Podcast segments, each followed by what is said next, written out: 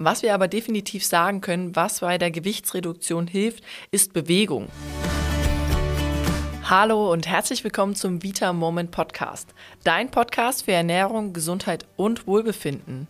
Hier ist Caro für euch und wir sind bei der letzten Folge unserer Mythenreihe zum Thema Abnehmen und Gewichtsreduktion. Und heute ganz spannend dreht es sich um den Mythos für immer dick ab 50. Können wir im Alter noch Gewicht abnehmen oder ist unser Körper dazu nicht mehr in der Lage? Genau das erfahrt ihr heute in der Folge, also seid gespannt und hört gut zu.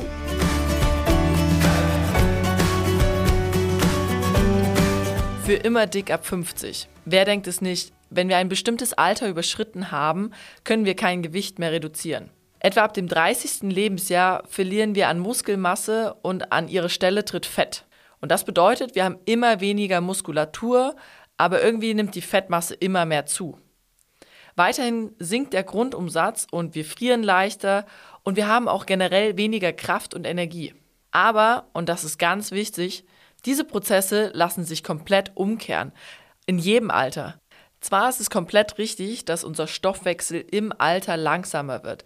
Das bedeutet, wir haben nicht mehr die gleiche Effizienz im Stoffwechsel und verbrennen nicht so viele Kalorien, wie wir das vielleicht mit 18 oder 30 gemacht haben, aber unser Körper funktioniert immer noch sehr gut und kann adaptieren an diese Stoffwechselprozesse.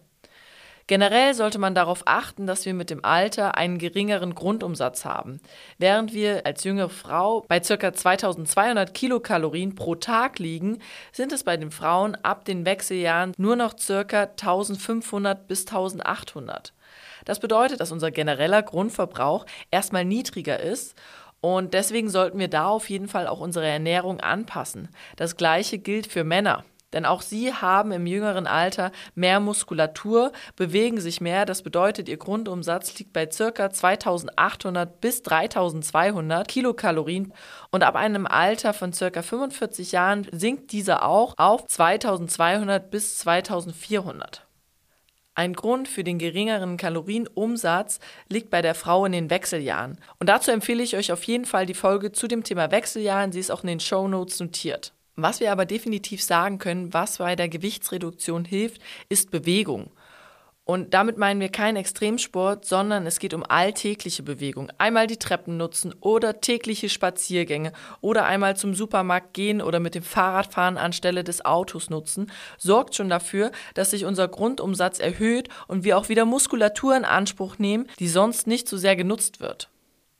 Und durch regelmäßigen Sport und auch die dazu passende Ernährung können wir unseren Stoffwechsel anpassen und auch am Gewicht drehen. Und mit der passenden Ernährung meinen wir primär proteinreich und auch faserreiche Lebensmittel.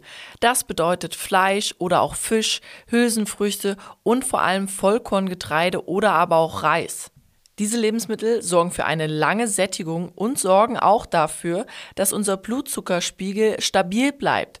Dadurch bekommen wir keine Heißhungerattacken und können ganz entspannt mit zwei bis drei Mahlzeiten über den Tag verteilt zurechtkommen.